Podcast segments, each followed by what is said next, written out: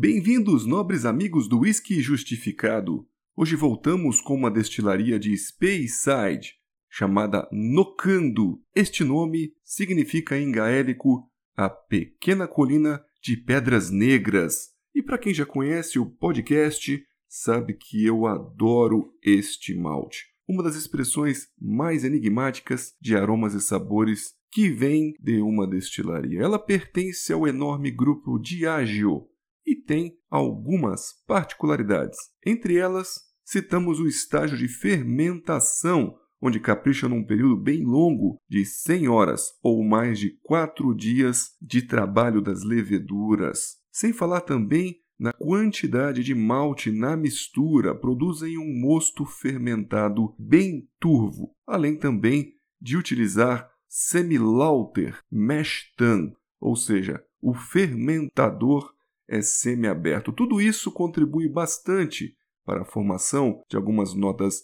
maltosas bem amendoadas ou com nozes e avelãs. Para contrabalancear o excesso destas notas mais escuras, os seus alambiques possuem dilatações na base do pescoço chamada boiling balls, quando está acontecendo aquela fervura do mosto fermentado dentro do alambique, quando chegam nos boiling balls, tem um resfriamento e descem novamente, ou seja, é um sistema que aumenta um pouco o refluxo e favorece o aparecimento também de complexidade frutada e floral lá no spirit final.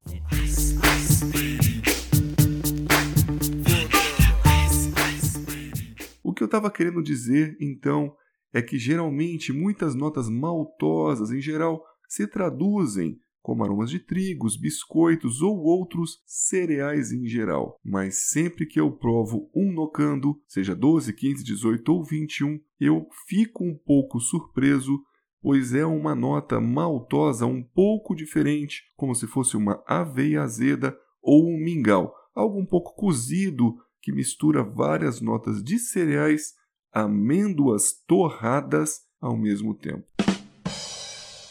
Hoje vamos falar então do Nocando 15 anos, que nos traz uma influência sherry, ou de uma maturação ex-vínica um pouco mais intensa, sendo então um double cask de barris de carvalho americano ex-bourbon, que geralmente agregam algumas notas tropicais e frutadas, com os barris europeus ex-vínicos, potencializando assim outras notas também amendoadas e de especiarias que já esperamos e são tão peculiares aqui da identidade da destilaria e, obviamente, isso tudo é por causa do seu mosto turvo. Lembramos que essa destilaria é muito importante para a produção de um blended Scotch famoso que já fez muito sucesso aqui no Brasil na década de 70 e 80, chamada JIB, ou Justerine Brooks, e o Nocando seria o seu então core malt ou sua espinha dorsal. E outro fato interessante é que essa destilaria ficou fechada de 2017 a 2021 para uma manutenção programada, então a gente espera que não tenha sentido aí a pandemia e que agora em 2022 tenha voltado com força total.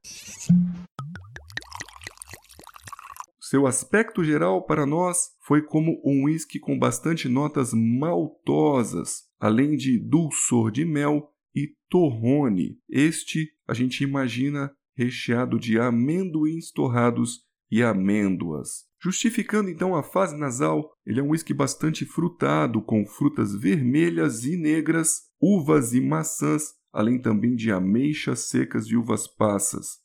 Aquela famosa nota maltosa que eu citei que é enigmática dos Nocando e nos lembra um pouco uma palha, um feno, um trigo seco, mas também lembra para nós uma pasta de amendoim. Outras notas sulfurosas associadas lembram um pouco couro e algo um pouco torrado, como uma semente de amêndoa torrada. Temos outras notas da fermentação que trazem os florais, juntos com pólen e mel, um licor de nozes que nos lembra desde o frangélico ao nocello. Os caramelos estão presentes, mais escuros como o toffee, o açúcar mascavo e aquele dadinho de amendoim, Outras especiarias do sherry, com canela e baunilha, estão sempre visíveis e a geleia de pimenta, gengibre em caldas.